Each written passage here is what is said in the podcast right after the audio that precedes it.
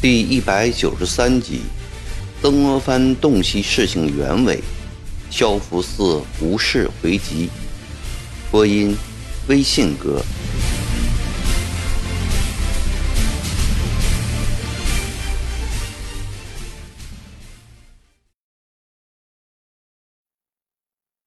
曾国藩、赵烈文、彭寿仪听完萧本道这番叙述后，一时都不知道说什么好。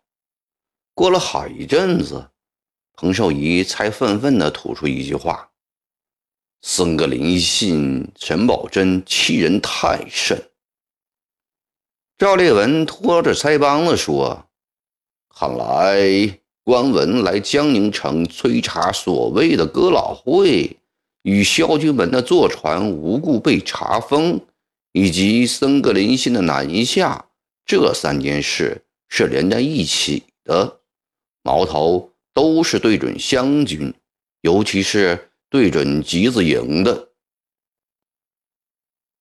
惠普想得很深呐，彭寿仪说。不过官文、申宝珍都是封疆大吏，僧格林信虽是亲王，也无权指挥他们呀。是的，赵烈文轻轻点点头说。背后一定还有人在指挥他们。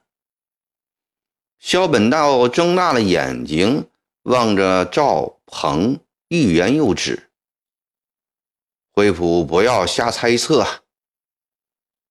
曾国藩已明白赵烈文所指，但夹着萧本道在这里，也不便再深谈下去，挥手道：“你们都出去，让我安静一下。”老中堂，萧本道急着说：“我三叔还在南昌嘞，沈葆桢那里，还求你老给他打个招呼啊。”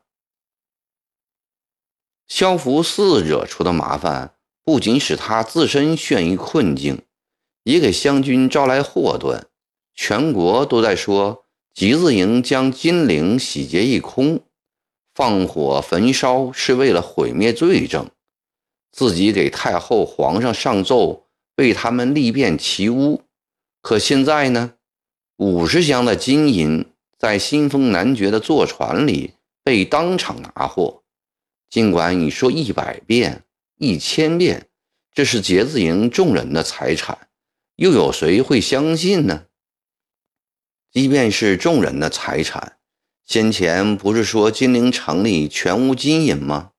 这如何自圆其说呢？更何况重孝期间携带江南女子同船，这中间的事情能解释得清楚吗？萧福寺呀，萧福寺，你也真是糊涂到家了。幸而萧秉道此来提供了森格林信的军事部署，若不看在这个份上，曾国藩真要狠狠地训斥一顿了。他冷冷地对萧本道说：“你们这是自作自受，我有什么办法？”萧本道哭丧着脸说：“老中堂，你老若不管，那满船的东西都会叫沈葆桢夺去了。”赵烈文安慰道：“谅沈葆桢也不敢，你不要着急。”老中堂会有办法的。奏稿还逆下去吗？彭寿仪问。曾国藩思索了片刻，说：“暂不要你了。”待赵鹏、萧退出后，曾国藩拿起笔来，蘸着朱砂，走到墙壁上的挂图边。在镇江、扬州、河州、滁州四个地方各自画了一个红圈，然后凝神呆望着，望着望着，他的眼睛渐渐模糊起来，眼前出现四张血盆大口、露出狰狞的獠牙，从东南西北四个方向向江宁猛扑过来。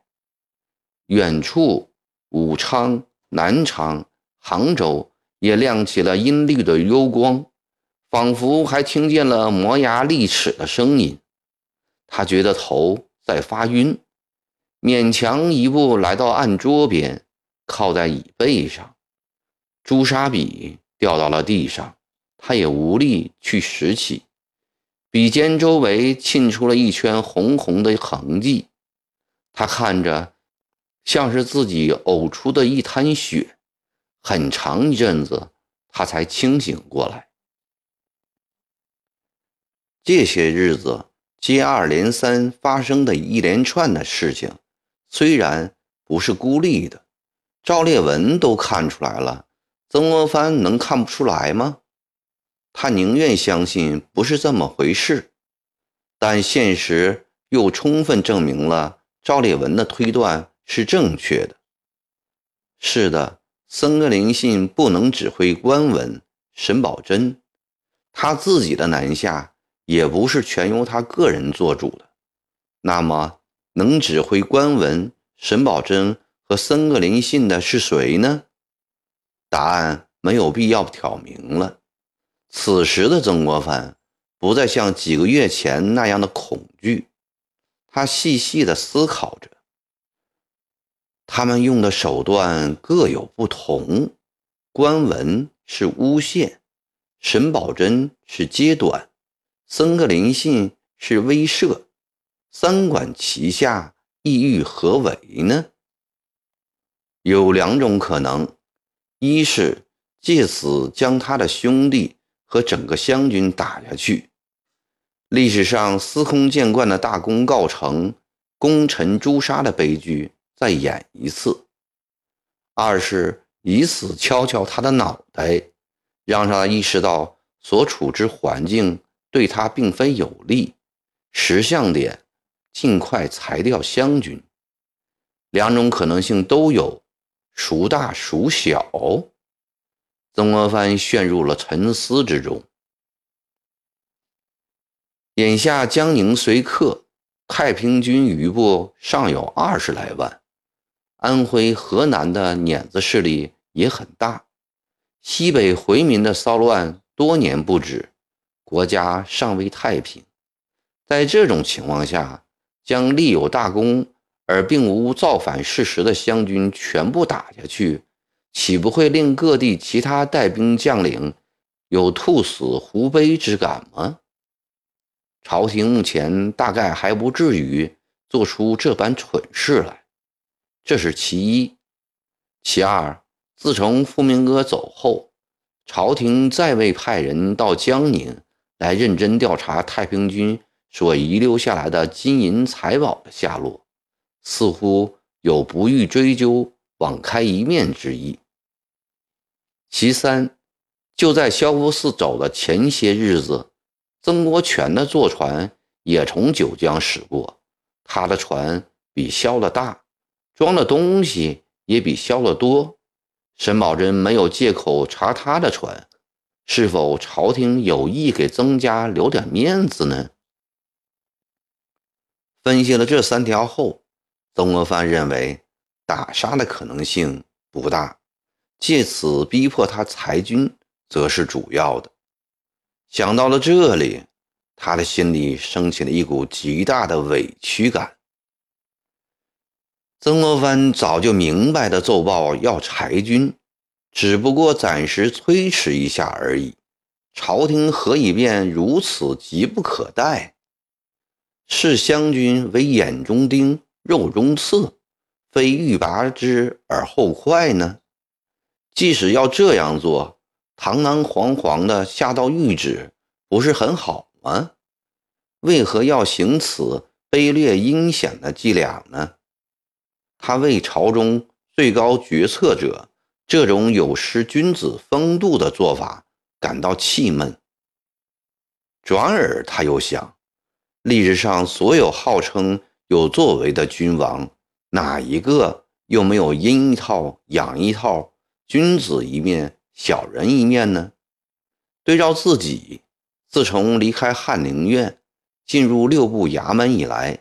尤其是这些年带兵打仗，在以各省督府、各处统兵将领间的周旋之中，阴的一面、小人的一面干的还少吗？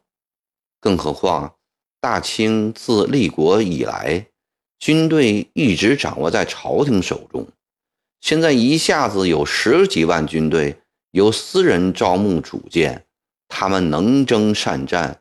骄横跋扈，如山如海的财富可以隐瞒不报而据为己有，如锦如绣的六朝古都都可以一炬焚之而弃之不惜。这样一支军队，偏偏又掌握在汉人手中，朝廷能不担心吗？不撤掉他，太后皇上能甘食安寝吗？这样一想。曾国藩又释然了，心中的委屈感大大减弱。他决定以异常镇定的姿态对关文、沈葆桢不采取任何行动，安安静静地在江宁城里等候着太后、皇上对萧福寺一案的处理。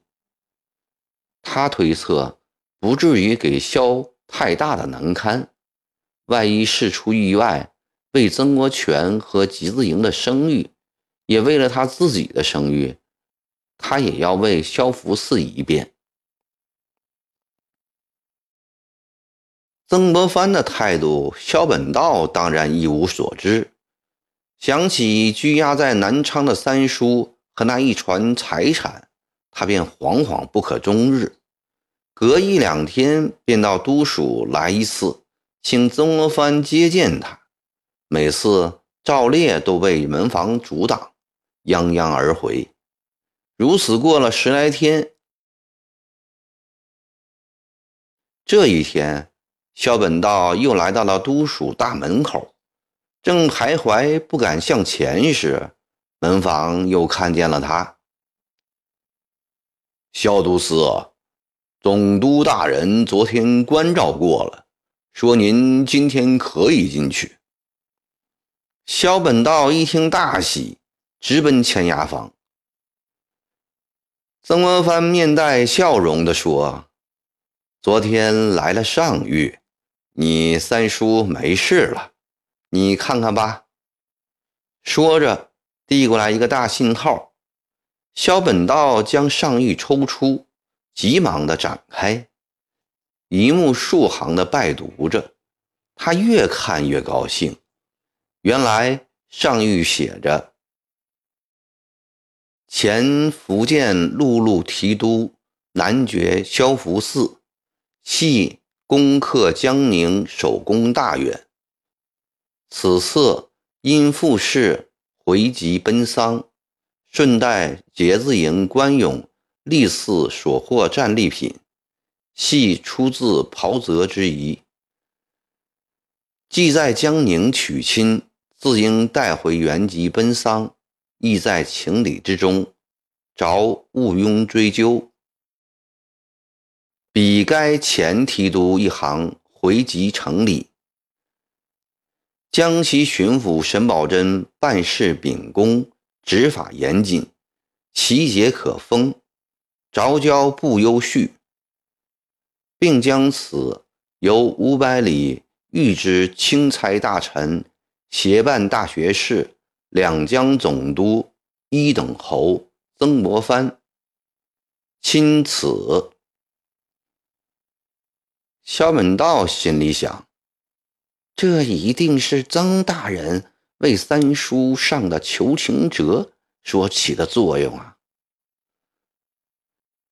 于是起身，恭恭敬敬地向曾国藩叩了个头。谢老中堂的大恩大德，不必谢了。曾国藩平淡地说：“回去后告诉你三叔，就说是我讲的，规规矩矩在家守制，地方上一切事情都不要过问。若再招惹是非出来，我可再不管了。”是。萧本道笔直地站着，卑职一定将老中堂的教导转告三叔。